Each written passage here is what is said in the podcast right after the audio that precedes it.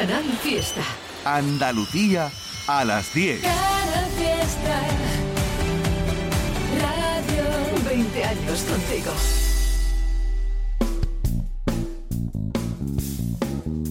En Canal Fiesta, local de ensayo, con Fernando Ariza. Hola, ¿qué tal? Fernando Ariza en el micro y Pedro Torres a los mandos técnicos. Y también Lole Almagro, que siempre está presente, pero hoy más que nunca en este último local de ensayo de un 2021 que ha sido muy especial. Especial porque ya sabéis que Lole hace un mes y pico que disfruta de una vida alejada de las obligaciones laborales y dejó aquí este legado impagable llamado local de ensayo justo en el año en el que el programa ha celebrado sus 30 años en antena de emisión ininterrumpida. Es verdad que lo de ininterrumpida hay que ponerlo entre comillas porque hay que descontar esos meses en los que la pandemia nos impidió estar con vosotros. Oficialmente ese 30 aniversario fue en septiembre, pero en realidad hemos estado todo el año jaleándolo, fundamentalmente gracias a los saludos y a las felicitaciones de vosotros, de amigos, de músicos, eh, de gente de la industria discográfica en general, de compañeros de, de aquí de Canal Sur. Bueno, hicimos también allá por enero un programa especial dedicado a escuchar canciones que sonaron aquí, el local de ensayo, en su primer año de emisión, es decir, en 1991, cuando se puso en marcha este programa en este mismo canal que por entonces se llamaba Canal Sur 1. Hoy queremos cerrar este círculo, queremos cerrar este 2021 con una segunda parte, otro programa recuerdo en el que vamos a retroceder durante toda la hora hasta ese año, hasta 1991, cuando los grupos indies todavía no habían invadido la escena, aunque ya empezaban a despuntar esos nuevos sonidos alternativos que protagonizarían la vida musical de los años venideros. Vamos a alternar bandas de aquí, alguna que otra de fuera, y vamos a empezar con un personaje que nos ha acompañado en nuestra trayectoria durante todas estas décadas. Hablamos de Paco Chica, eh, músico granadino, al que la mayoría identificaréis con su proyecto más duradero, Dorian Gray prolongado en el tiempo desde los años 90 hasta hace muy poquito, ¿eh? porque en 2020 publicaron un disco nuevo llamado El Retrato.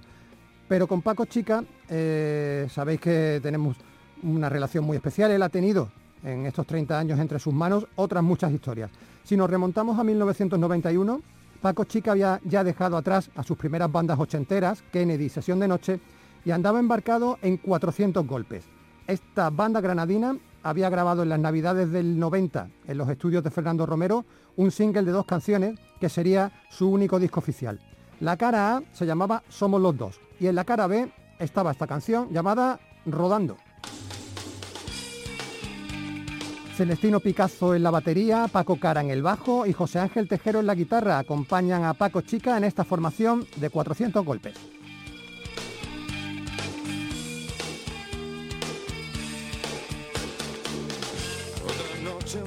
Al trabajo me agotó.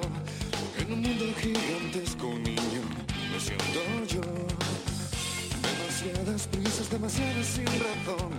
Demasiados escalones, demasiados golpes, tantos golpes. Quizás en mi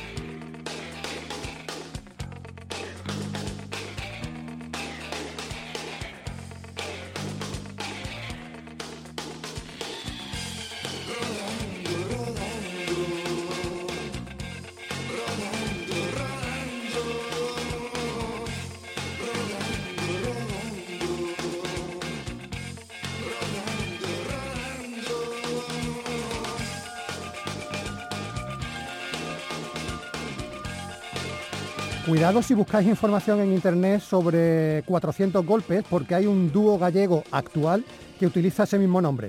Eh, no son, ¿eh? los nuestros son de hace muchos años, de 30. Eh, como hemos comentado antes de escuchar este rodando, 400 golpes solo editaron este single como premio además por haber ganado el concurso Dipurrock 90. En aquel año 91 participaron en la que entonces era la undécima edición del Festival de Rock del Zaidín en Granada, junto a 091, Los Secretos y Taures Zurdos. Ahí es nada. Y mira, pues ya que hemos nombrado a Taures Zurdos y hemos dicho al principio que íbamos a alternar bandas de aquí con bandas de fuera, pues nos vamos a ir hasta Navarra, tierra de origen de esta grandísima banda. Taures Zurdos, para mí, y yo creo que para mucha gente, uno de los mejores grupos de rock de la transición entre los 80 y los 90, con una mujer al frente que sigue poniendo los pelos de punta cada vez que uno la oye cantar y con una discografía apañadita en número, yo creo sacaron unos nueve discos en 17 años de vida artística, pero sobre todo de un nivel excepcional. La mujer de la que hablamos, lo sabéis de sobra, es Aurora Beltrán. Ella, junto a su hermano Lolo, a Luis Salcedo y a Javier Lizarazu, Punches, montaron Taures Zurdos en el año 87.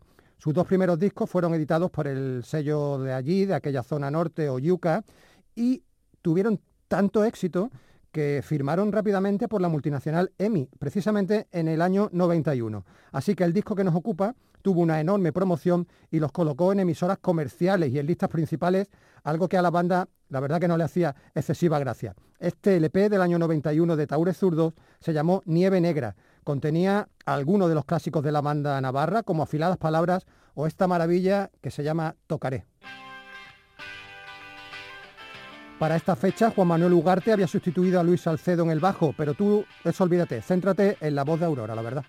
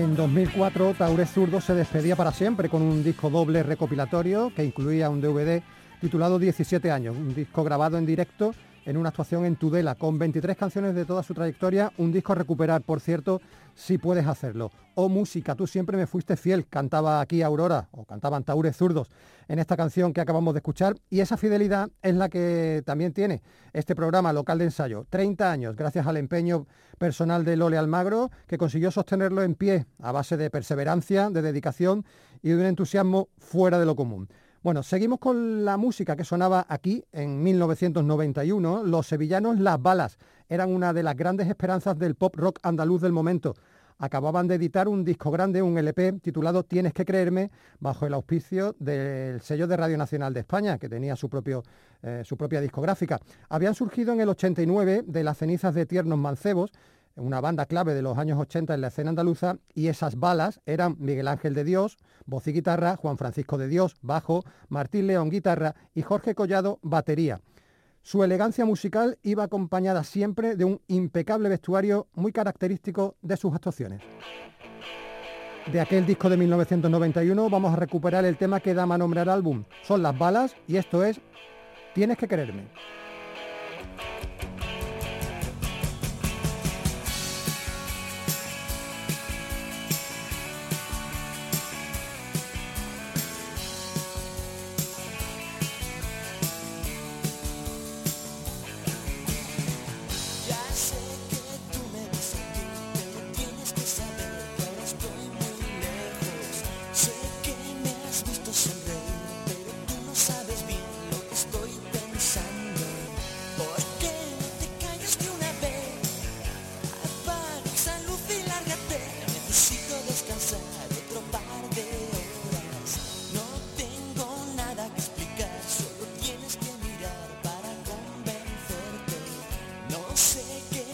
Puedo hacer,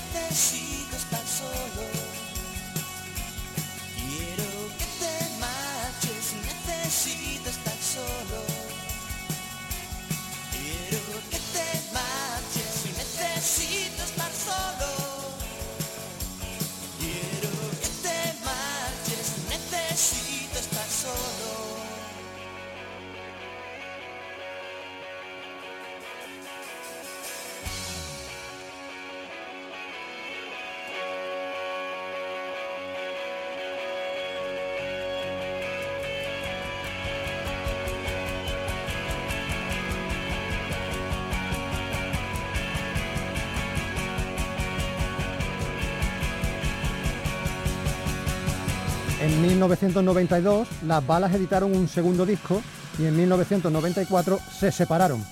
Si te has fijado bien cuando he dicho los nombres, te habrá sonado el de Martín León.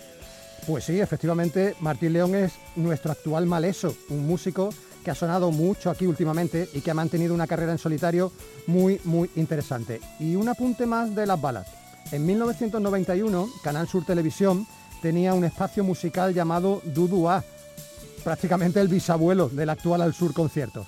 Por allí, por Dudua, pasaron las balas con una actuación en directo que todavía se puede recuperar en internet. Nuestro correo electrónico es localdeensayo.rtva.es. Ese es el correo electrónico del programa al que podéis enviarnos información, material de vuestra banda, lo que queráis. También podéis hacerlo a través de nuestro Twitter o de nuestro Facebook, arroba local de ensayo con la doble E. Bueno, en 1991, el año que hoy estamos recordando como año fundacional de local de ensayo, la forma de comunicación con nosotros era muchísimo más prosaica. Una carta postal a nuestra dirección en Avenida de Velázquez 307 Málaga era la única manera en la que los grupos que comenzaban podían enviarnos sus maquetas, por entonces en cassette o bien las discográficas que nos mandaban los vinilos de promoción. Y eso fue lo que nos llegó en 1991 desde el sello almeriense Bade Records, un paquete postal que contenía el disco de debut de Amor de Madre.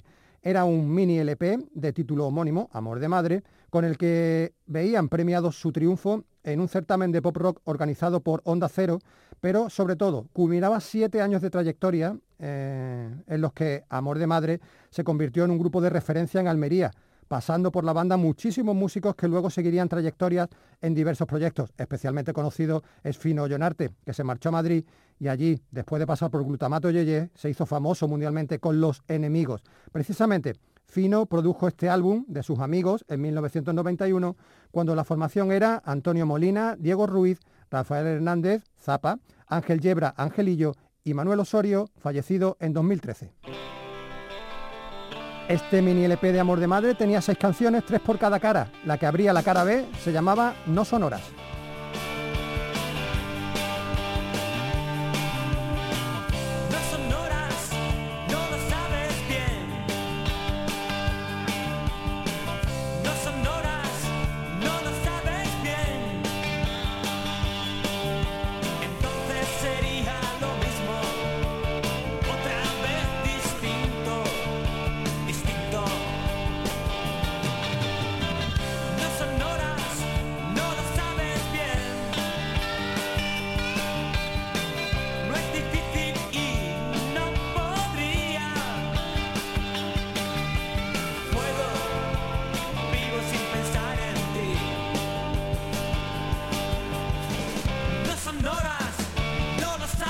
again.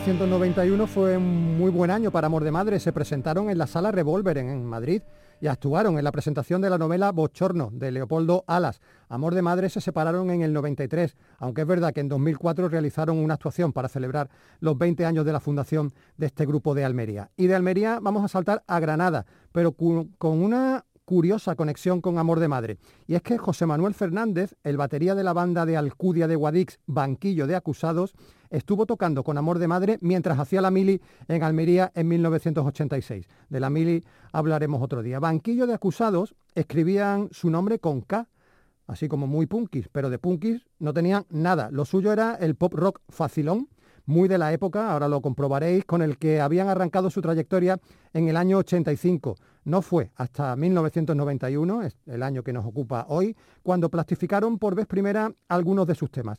Se marcharon a grabar a los estudios de Fernando Romacho en Granada y su LP Ya nos vale se convirtió en la primera referencia del nuevo sello Pacetti Producciones. De Ya nos vale hemos extraído esta canción titulada Te esperaré. Banquillo de acusados eran entonces Cele Casado, voz y guitarra, Che Luis Almerón, guitarra, José Antonio González Heavy, bajo y el ya citado José Manuel Fernández, batería.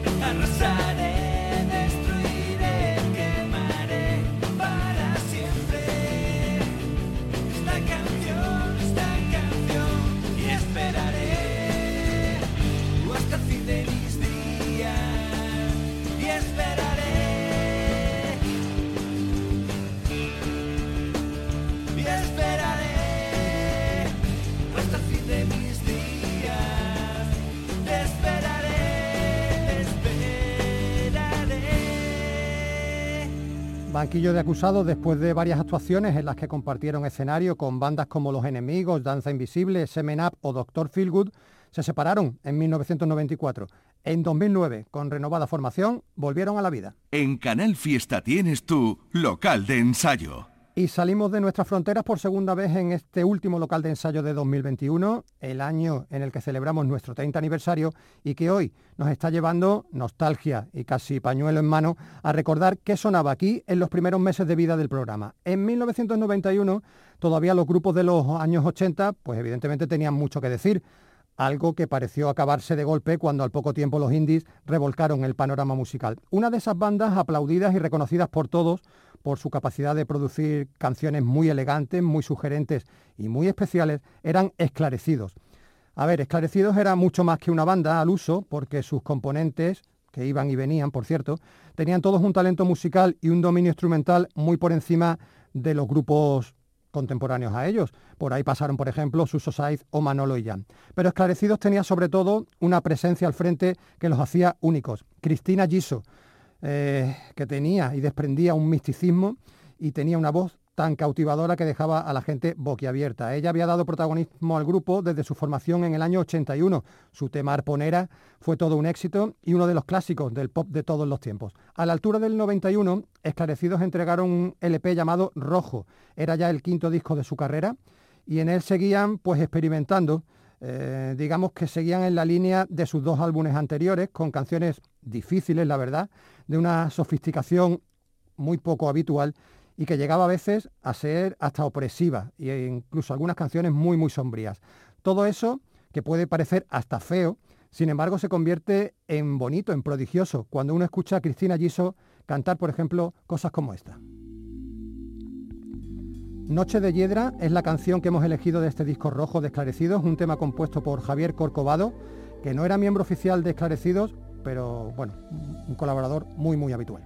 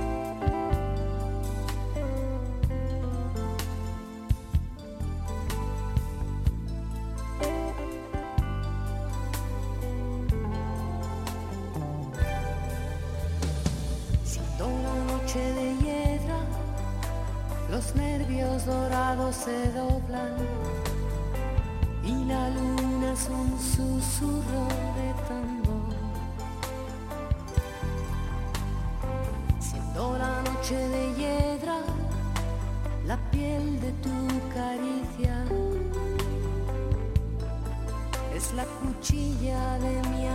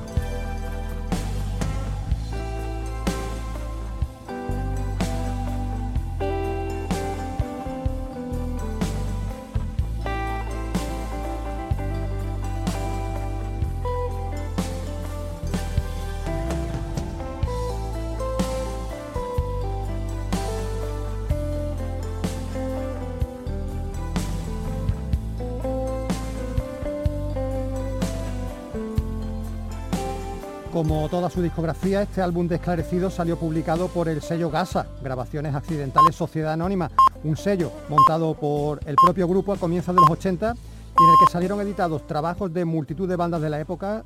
Esclarecidos llegó con vida hasta el año 1996. Bueno, si fuera de nuestra frontera los grupos de los 80 seguían acaparando presencia en las emisoras, en 1991 aquí en Andalucía también. Uno de los grupos más importantes de la movida sevillana de los 80 fue Dulce Venganza. El grupo de Benito Peinado alcanzó fama y notoriedad con canciones que hoy serían imposibles de radiar, políticamente incorrectas, sobre todo en sus títulos. Eh, pero es verdad que Dulce Venganza también se hicieron muy populares por su capacidad para mezclar sonidos de la nueva ola con otras historias muy diferentes. Sin embargo, después de tres discos en los que, como decimos, tuvieron momentos para la gloria comercial, llegó un silencio de casi tres años que nos devolvieron a unos Dulce Venganza reconvertidos a la religión del electro hip hop. Jesús Arispón y Miguel Ángel Montero habían entrado en el grupo y sus gustos desembocaron en un sonido pues muy extraño y además bastante indigerible para los antiguos seguidores de Dulce Venganza. En esa línea estuvieron los tres siguientes álbumes del grupo, el último de los cuales, y con el que el grupo cerró su trayectoria, es el que nos lleva hasta 1991. Este álbum en cuestión de Dulce Venganza se llamó Vida y Color, igual que esta canción.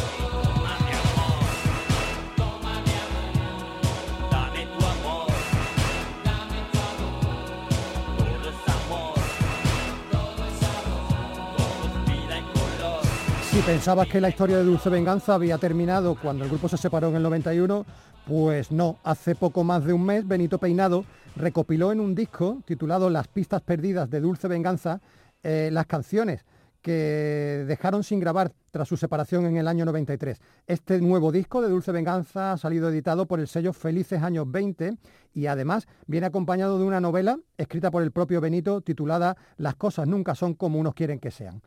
Bueno, limitando con la provincia de Sevilla, pero perteneciente a Cádiz, está la localidad de Olvera. Allí, en 1991, tenían a bien enorgullecerse de ser el lugar de origen de la banda Recuerdos Cao. Y es que la canción que ahora vamos a recordar fue uno de los bombazos de aquel año.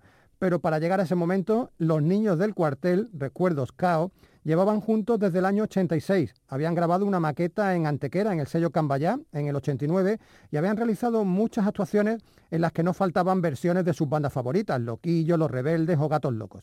En el 91, los gaditanos se ponen a las órdenes de José María Sagrista en los estudios Central de Sevilla y se marcan un LP llamado Bonito y Barato, editado por el sello madrileño La Estación Records, que fue todo un éxito. El single que les catapultó a la fama mundial inesperadamente y que si tienes más de 40 años vas a recordar perfectamente fue este La calle donde vives.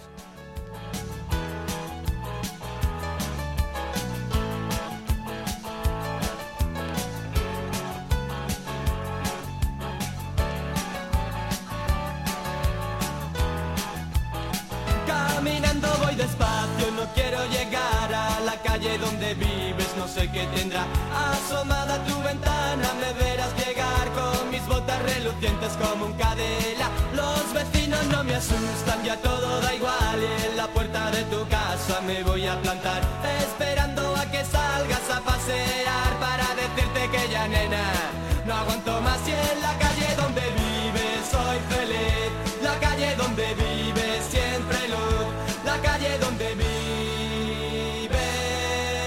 tú. Para decirle que ya nena no aguanto más. A la puerta de su casa, no fui más, metido en líos está. Bueno, mira que ya no puedo hacer nada, solamente recordarte que guapa estás con tu traje de lunares especial, paseando con tu novio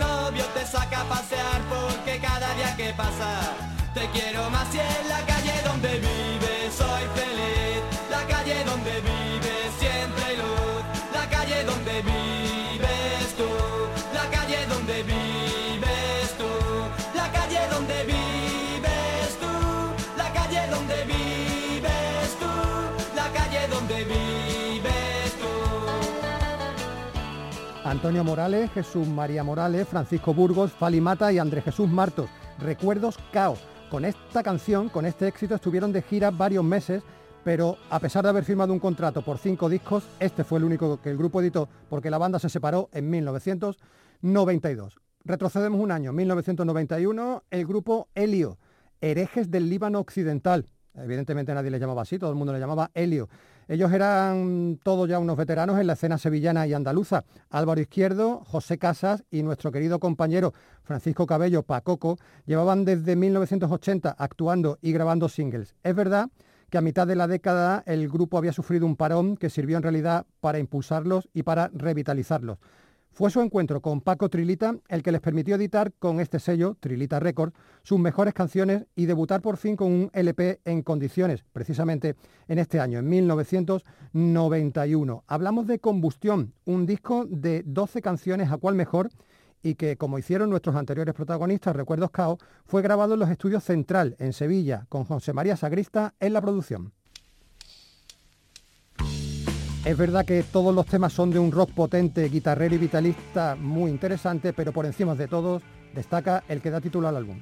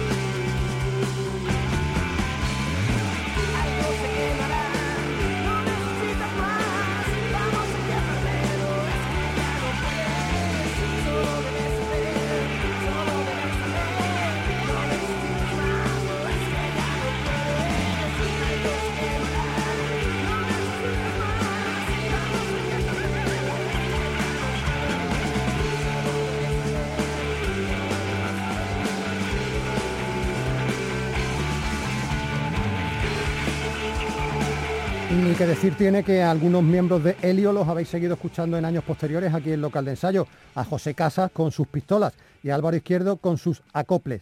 Ambos además con nuevos trabajos en este 2021. Y hasta Paco Cruces, Paco Trilita, lo hemos recuperado para la causa este año con ese nuevo sello que ha montado Felices Años 20 y con el que ha editado el recopilatorio de Maleso. Y fijaros cómo todo está engarzado, ya te hemos hablado también de Maleso como miembro de Las Balas. Parece que toda la Sevilla del año 91 estaba relacionada. Tu local de ensayo está en Canal Fiesta. Se nos echa la hora encima, tenemos que dar todavía un último vistazo al más allá en este repaso a lo que sonaba el local de ensayo en el año 1991 y nos adentramos ahora de sopetón en ese cambio generacional del que ya te hemos comentado algo. Los grupos de los 80 no lo vieron venir. De repente, gente muy joven empezó a cantar en inglés a autoeditarse y a crear sellos nuevos para dar salida a una música que nada tenía que ver con el pop y con el rock más clásico. Estaba a punto de nacer el movimiento indie. Oficialmente se habla del año 92 con la gira Noise Pop que protagonizaron Usura, El regalo de Silvia, Back is Dead y nuestros protagonistas de ahora, los asturianos Penélope Trip. En el año 90, cinco chavalines, cinco universitarios de Gijón, decidieron montar una banda para hacer ruido y para llamarla como un tema de su banda favorita, los británicos Feld. Así surge Penélope Trip con Tito Pintado, Pedro Vigil, Juan Carlos Fernández, David Guardado y Covadonga da Silva. Con poca práctica, o con muy poca práctica, deciden hacer una primera demo que sorprendentemente consigue ganar el concurso de maquetas de la revista Rock Deluxe.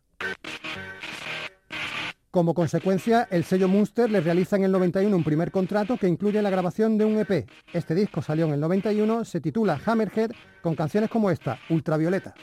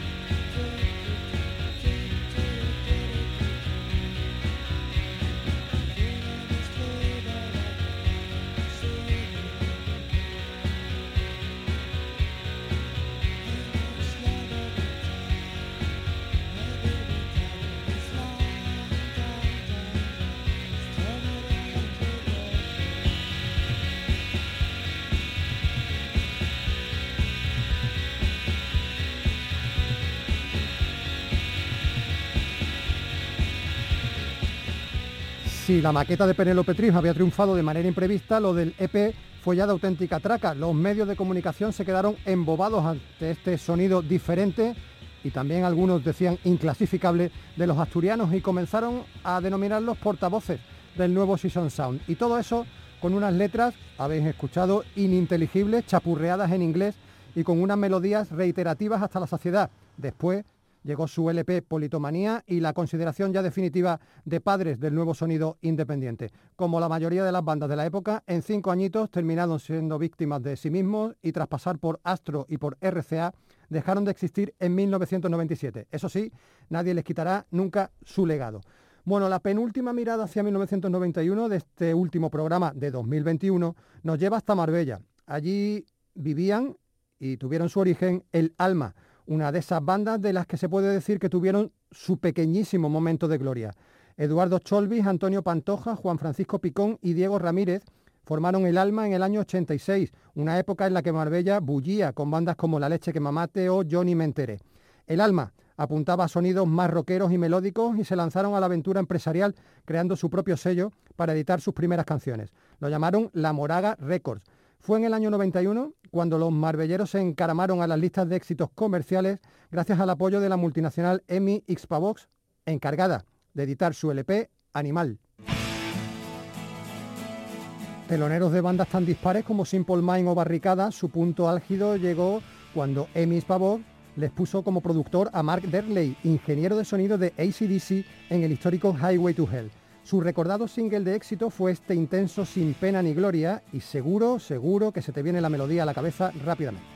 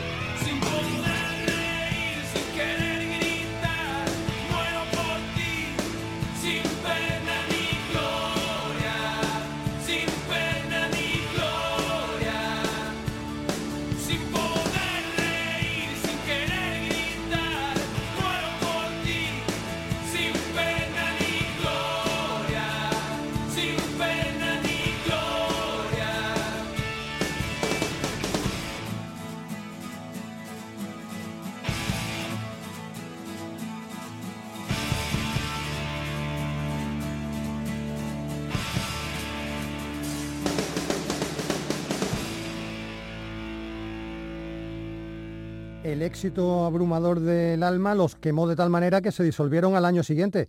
En 2011, para celebrar su 25 aniversario, volvieron a los escenarios en plena forma. Y bueno, nos queda ya muy, muy poquito tiempo de este especial 30 aniversario de local de ensayo.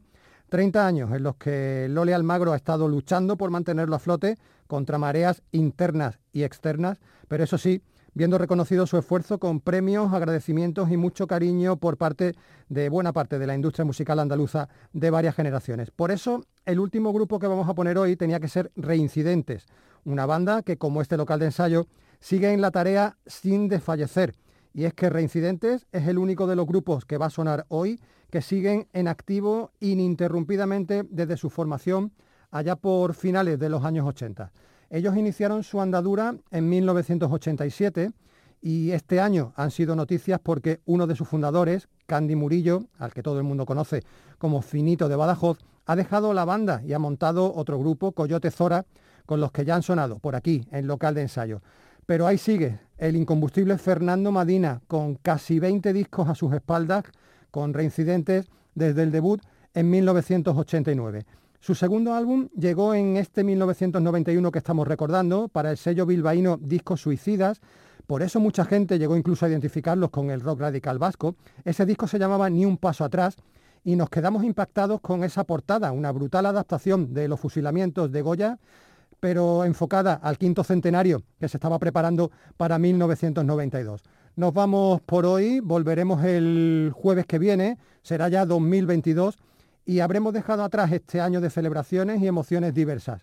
Un beso para Lole, saludos para todos de parte de Pedro, Silvio, Diego, Fernando, todos los que hemos hecho local de ensayo en este año. Que tengáis una feliz noche vieja, una entrada de año mejor todavía y que la música esté siempre en vuestras vidas. De Reincidentes, la canción se llama Voy vacilando.